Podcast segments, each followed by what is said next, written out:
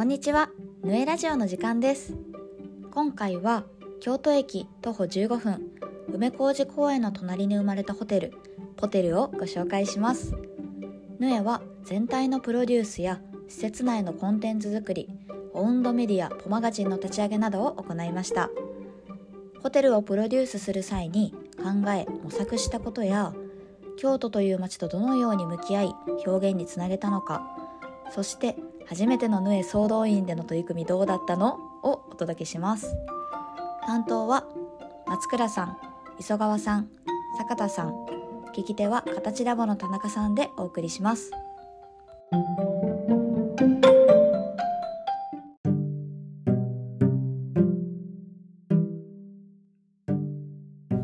いうわけで今回は、はい、ポテルの話を。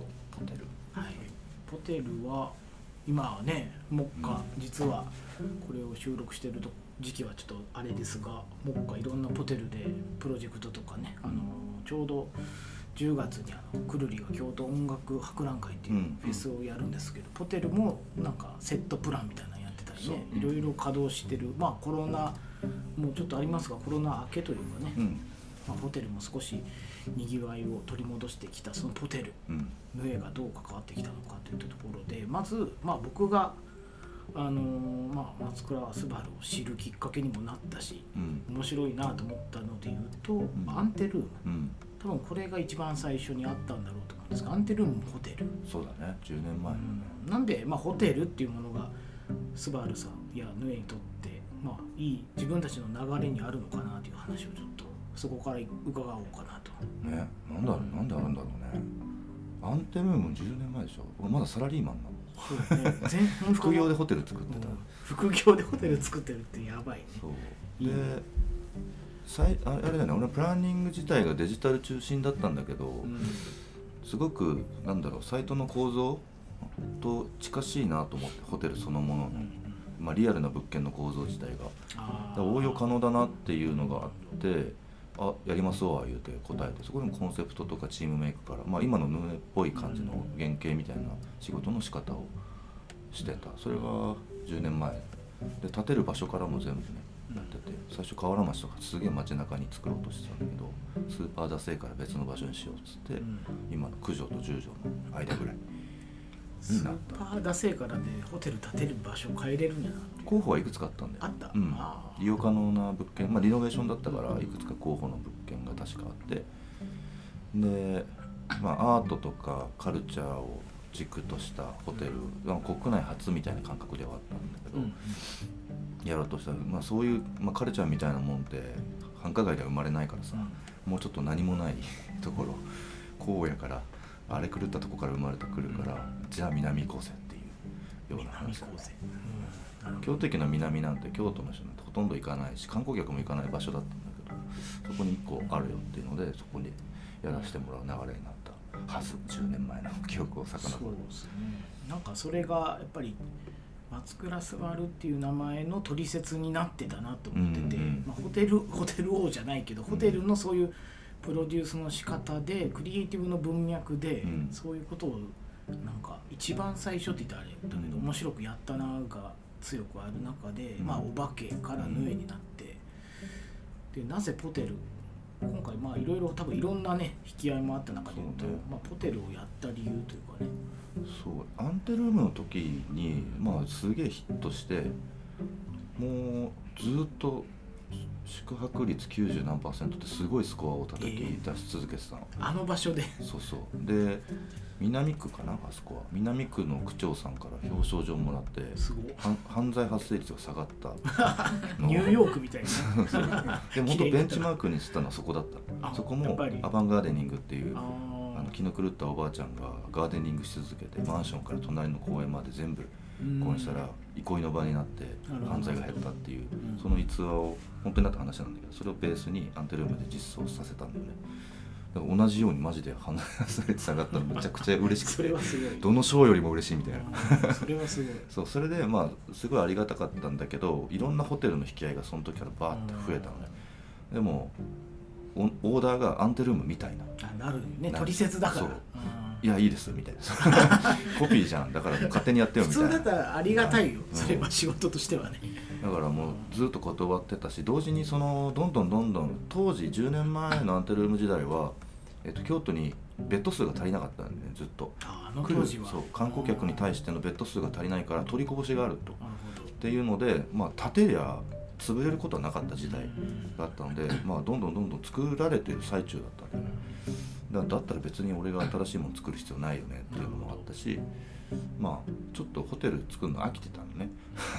結構自由にやらせてもらったからあんたにもそれに比べると他のプロジェクトってかなり制約があったりステークホルダーが偉すぎ偉そうなやつすぎてあんま好きじゃなかったとかなんだけどずっと断って結果ちょうどホテルの相談が来た時に、えー京都のベッド数が全部、えー必要必要を超えたっていうか。だからオーバーオーバースペックになりつつあるタイミングが頭をついてお減ってきてたのね。それで何年ぐらい？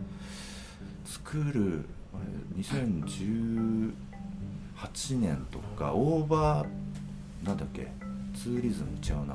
5月あの旅行客が問題になってた時期。うんうん。ゴミの問題とかあがあって逆にこうなんだろう街が抱える大きい問題になってきた時だね。その時にちょうど相談が来てあこのパンパンで今後下り坂になっていく状況のホテル産業の中でなんかもう一発杭を打てるんだった。らこのタイミング面白いかもと思ってあやるわって答えたって感じ、確かに当時はあのもうホテルのいわゆるさっき言ってた90%宿泊率なんてうん。化け物みたいで、もう普通のホテルでもえっと、海外の人ももう大体もうなんか行き切っちゃって5割切っちゃってたとかね、回らないっていうのが、まあ、コロナ前ですらそれそういう状態で、うん。コロナ来たらもうもはやみたいなところの前にホテルがねあの立ち上がったと思うんですけども、まあ、そこで、まあ、じゃあこれ、まあ、杭を打とうと思った時に、うん。まあどういうところから考えたんだろうなと思ってホテルの構想自体は。あーあとね何考えてたんだろう俺結構アンテルームみ行ってくれた人は分かるかもしれないんだけど、あそこが目的地になっちゃってるホテルでもあるんだよね。はいはい。もちろん京都観光もあるんだけどアンテルームに行くってことが目的になってて、うんまあ、それはそれでいいんだけどあのホテルの本来の役割って何だっけっていうのを考えたんだよね。で多分それは旅人たちが良い旅をするサポート役でしかない。そこは多分ベストなやり方なんじゃないかなっていうのはちょっと考えてる中で気づいててとはいえホテルマンたちは、えーまるで目的地を作るかのようなうん。作り方をしようとするわけよ。で多分そこから間違ってるからちょっと訂正しようぜみたいな感じで考え始めたのが最初。だから街の案内人みたいな存在にしていくべきだっていうのであの日本でも最初らしいけどあのホテルがメディアを自分で運営するみたいな体制は国内でどこも取ってなかった戦略でコマガジンっていうのを作ったり要はまあ自分たちのホテルめっちゃいいよなんて言わないわけよ。京都みんなが知らない面白いことめっちゃあるよをずっと配信してたけどこの前なんてカレー特集だったからね。なんかなんかそれがた旅人にとってあじゃあカレー食べんだったらあの記事に載ってたらあそこ行こうとかもしくはそこ行きたいからうん京都観光行こう。なので結構初期のタイミングでメディアもやるし、えー他のホテルに泊まってもそれを良しとしようじゃないかっつって、京都観光を盛り上げるんだったらそれはホテルの役割としてすごい功績なんじゃないのっていうような話をした。確かにね。だからみんなで作るような体制にしていこうとは思った京都の人たち、うん。あのま、ヌエの松倉たちが作ったではなくて、うん。あの京都にいるプレイヤーたちが集まって作ったうん。ような状況を作りたいな雑誌的なってのをずっと言ってて、雑誌っぽいね。うん、うんブルータスとかさ リラックスとか。まあねね俺ら世代で言ったらとか想像しやすいと思う。まあ関西でいうとミーツとかね、うんうん。そういう感じはすごくしてるけどおしゃれもそうだけどやっぱり土着感ってねやっぱうんヌエがそこのポイントを結構大事にしてるなと思うんだけどこの京都の人を使ううん。京都のらしさを使うみたいなところがすごく出ててめちゃくちゃ関わったとコーヒーはもう当時トラベリングコーヒーの牧野さんって、うん。俺のもう京都の遊ぶ時のもう兄貴ド兄貴。に「コーヒーお願いします」みたいな。うんうん全兄貴頼ったね今回 ホテルユニフォームも。兄貴、メルフってブランドやってる、うん。サンクタムとかもやってる酒井さんに「ユニフォームお願いします」って。うん。女の子がむちゃくちゃかっこよく見えるユニフォーム作ってくださいみたいなすごい。したらめっちゃかっこいいの作ってくれてさ本は成功者の堀部さん。にお願いしてるしレコードはバードミュージックにお願いしてるし、あとゲームは炭酸の朝人君にお願いしてるしっていうのでかなりこう元気玉みたいな作り方をしてた。そうですよ場所がまたねあのさっきのくるりじゃないですけど京都駅の、まあ、ちょっと歩くところ15分の梅小路公園っていうところに隣接、まあ、水族館もあったりとかでちょっとね観光客としては、まあ、ちょうどいい動線なんですかね。駅地下というよりかは少し離れてるけど、ね。うん、結果あそこにも駅が出来上がるんですよね。そう駅ができるからうん。周りのホテルがいっぱいできたって。ああそっかそっか、計画が発表されて。うん。岸田さんとこも結構初期にはもう連絡入れてて。え、でもコロナだったからさあの音泊自体うん。なかなかスムーズな開催が難しかった、うん。今回やっと一緒にできるって感じ。まあここその時はもう俺らも2年経って契約満了で卒業してるからあれなんだけど行けましたって連絡をらしさで言うとやっぱこうまずそもそもの在り方から問うみたいなものであったりとかね、うん。文脈でその土地のそれをちゃんと紐を解いてあのなんかあるものをというよりかは新しい試み。それが戦略になってるっていうところは上らしさで。ホテルがメディアになるみたいなものってみんなやりたいけども、ねうん。あんまりやらなかったりとかはするしあからさまにこういう形でやりましょうっていうのもね。うん。第一のこのなんていうのさ前言ってたパスファインダーみたいなね、うん。先駆者とか特攻隊長みたいなものになるのがやっぱりヌエらしさなんだなうんうん。って、ところで言うとその特攻隊長たちっていうのか、まあぜね、ここで掲げてるやつが全員野球。全員野球だね。全員野球だったっていやすげえでけえんだよ。うん。どういうことを全員野球でやった？いや全部やった。いやマジで全部やったよ。あのキッチンのユニフォームまで選ばされたしね。だからあもうカトラリーもそうだしうん客室にあるアメニティもそうだしあの紙物もサインも全部。ロゴ以外全部。ロゴは粘土の傘下のチームがすでに作ってて。元にね。そうそうもうあったからああ面白いじゃんっつって。あの ロゴだけあった。そう珍しいケース。ロゴしか先にロゴと名前が決まってる。んだけどこういう相談ありかなみたいなとこから来たから。ありっていうかすごいですよね。でしょでも粘土チームでしょ。大丈夫じゃんみたいな感じだったんだけどもいやロゴしかないよ、でもいいよね。ネネーミング俺らじゃないけどうん。ポテルって名前つけるってめちゃくちゃおもろいな。ってうん。ポテルじゃないのって絶対言われるじゃん。その引っかかりで絶対記憶されるからいい仕事してんなと思って。面白そう。あとあのこれを一緒にあのやってる会社であのフォロニックっていうのが運営で入ってるんだけどそこのボスの長田さんが「銭湯作んねん」ってずっと言ってて。令和に銭湯作んねんってそのいやり方も面白いしあの麹室も作るっつって。なんか結構その時点でいろんなうん。いろんな人たちのワクワクがこう入ってたからあじゃあ俺もワクワクを足していくって感じでやればこれ雑誌的な編集が可能だと。っていう作りだね。雑誌まあ一番最初にねアンテルームを作る時にまずサイトの構造設計の、まあ、UIUX と似てるんじゃないかみたいなところからもう少しあのアナログ的なものになってポテルはちょっと雑誌っぽいうん。ところになって、で、まあ、雑誌編集につきものなのが全員野球コーナー担当で。全員野球はどうでした？他のメンバー、あの当時ね、あの松倉昴磯さん坂田君でムーさんムーさんもすっごいたくさんやってくれましね。めっちゃやってたよなあいつ。一人ですごい上手い白木さんとデザイナー白木さんがやってくれてサイン回りとかもねすごい量あすごいったでしょ。量白ほぼムーさんがやってた ムーさんはうちをもう卒業というか退職して独立した女の子2年半ぐらいだかうん。初期面。らうん。ムーさんが一番の残した仕事としてはポテルがでかいんじゃないかホテルでかかったらすごいね。うん。そうだってめっちゃ若いのに相当ないややってた。い面を抑えてやってた。ろいろやってた。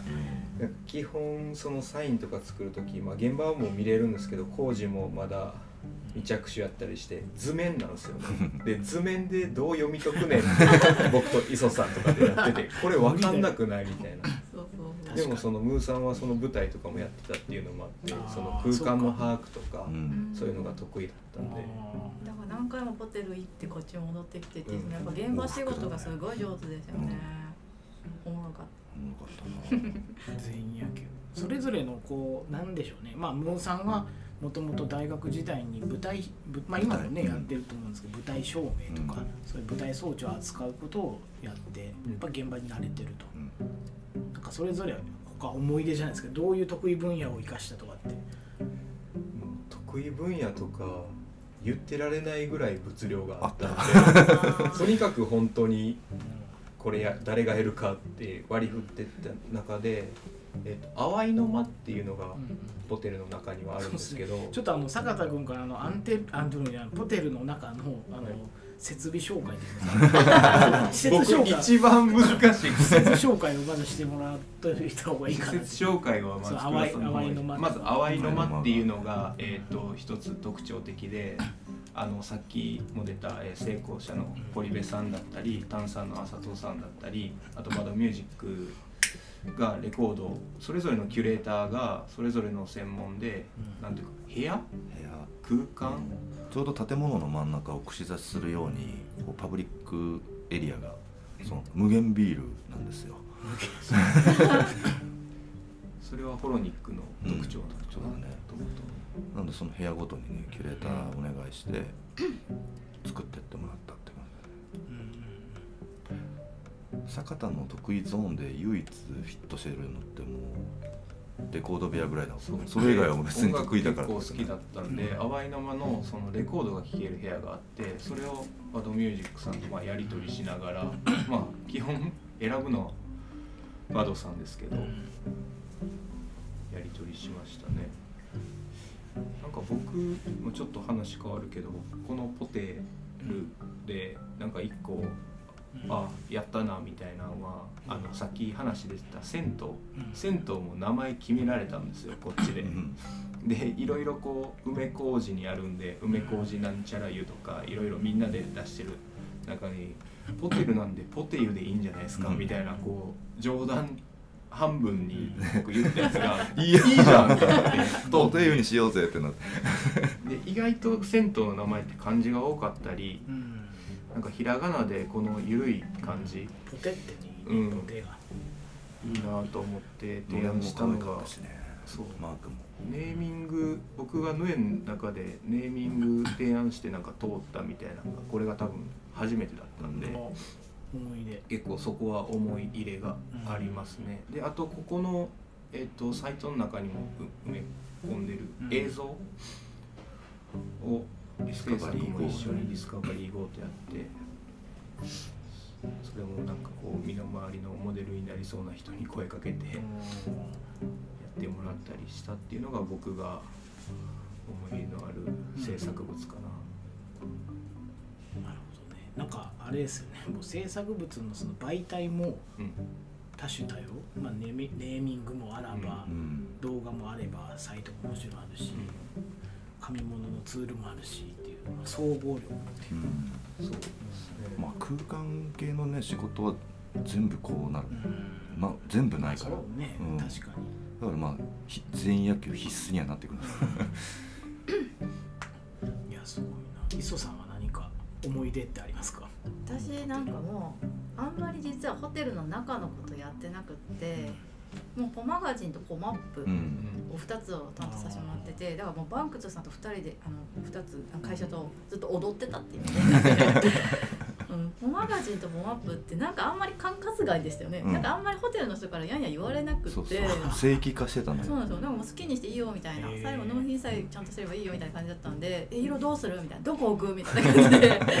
嬉しい現場は現場でやべえ開業間に合うかみたいなそれどころじゃない。もうお任せしますっていう空気っちで「え好き感がすごいにしようぜ」みたいな感じでイラストレーターさんどうするとか、めちゃくちゃだから楽しかったんですよね。なんでもうあの何出ちゃいけないラインだけ教えてくださいみたいな感じでやって作ってでポマガジンすごいねビブ数稼ぐし内容も面白いしポマップももう速攻なくなっちゃったそうなんですよね。本当は持って帰れる地図があってめっちゃ可愛いのよそれ、宿泊者が持って帰れるんだけどすぐ持って帰れるから経費やばいですってなって。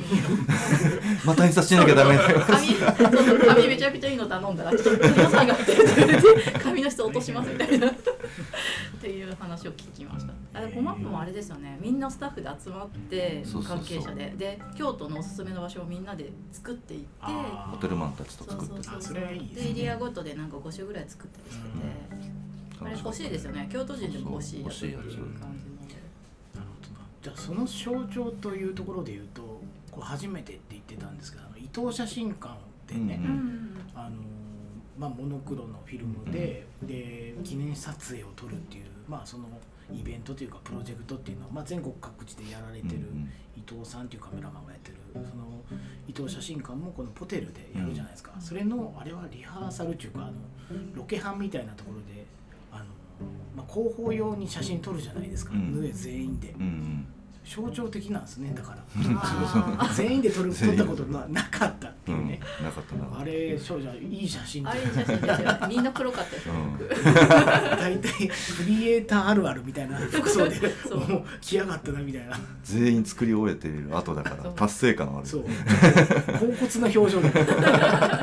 ちょっとうっとりしてたそうその写真を撮ってもらったところホテルの屋屋上っていうのかな、うんルーフトップルーフトップであの京都駅が見えたり五重の塔が見えたりすごいザ京都らしいビールがうまいんよ。あそこで飲風景のいいとこですよね、いや確かに。じゃあその達成感とよくやったっていうこことも踏まえてあの記念撮影が行われたっていう。いい写真だわ その全員野球全員野球ってまあちょっとそのポテル以外かもしれないですけどヌエがまあそれぞれ仕事に対して担当者をつけて、まあ、うんメインの担当者であったりとか、まあ、それが2人なのか、えーメインとサブなのかいろいろねチームビルドはあると思うんですけど全員野球をしようっていう決断今回ポテルは量が多かったから。そうだね、まあ、アーティストフェアの時も全員野球みたいなものではあったけど、ホテルはもう見るからに物量がこれは全員動かなきゃ無理だっていうものではでも結構割とがっつりみんな動いたの初めてぐらいのうん。やつですごい手応えをもらった、うん。なんかただその全員を動かせるレベルの案件が来ない限り全員野球を発動しないのよ。その後ないですよね。そうそうそう。効率は悪いですよね。そうね。全部仕事止まっちゃうから。そうそうそう。それに集中するしかなくなるしっていうのもあるんだけど、まあ、なかなかこの規模やっぱホテルとか商業施設開発クラスってのはねあって年に1回あるかないかぐらいの世界だから。面白いけどね。うん楽しいからまたやりたいってずっと言い続けて、うん。って感じですよね。じゃあ全員野球ができる仕事プロジェクトプロジェクトかも、うん。それは別にホテルじゃなくてもね、もちろん。全然街作ってとかもいけるよ。ねあー。まあホテル作れればね、うん。またもう街もちょろいって、うんじゃあ最後にそのその後の話、うん。その後の話っていうのは別にホテルがっていうよりかは、うん。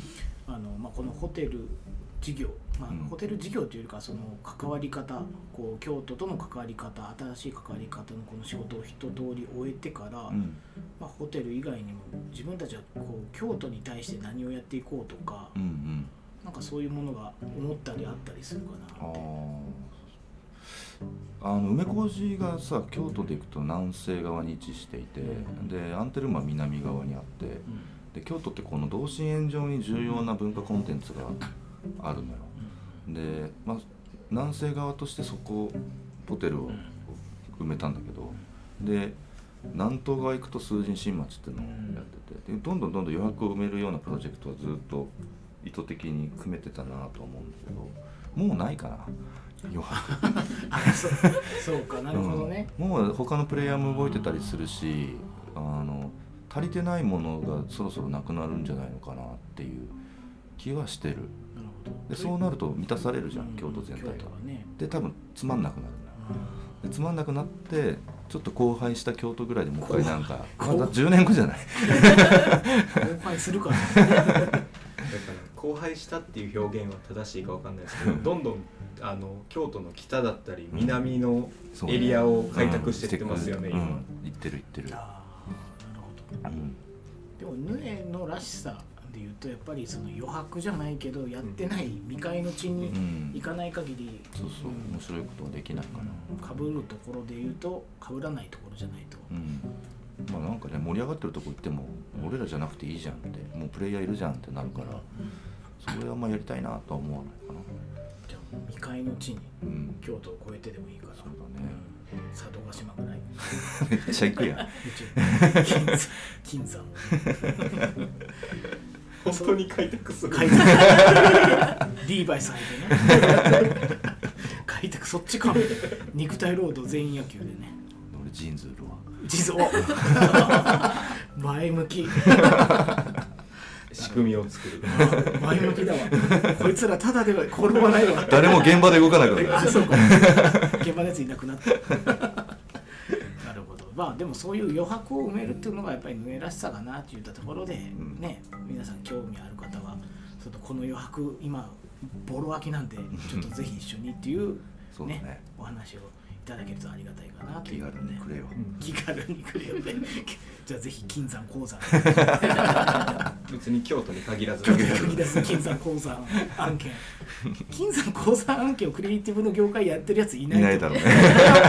間違いなくもう余白だよこれは その相談来たらもう一生忘れへんわ。忘れ ほんまに来たってなってぜひぜひお願いします。ということで今回はポテリについてでした。ありがとうございます。ありがとうございます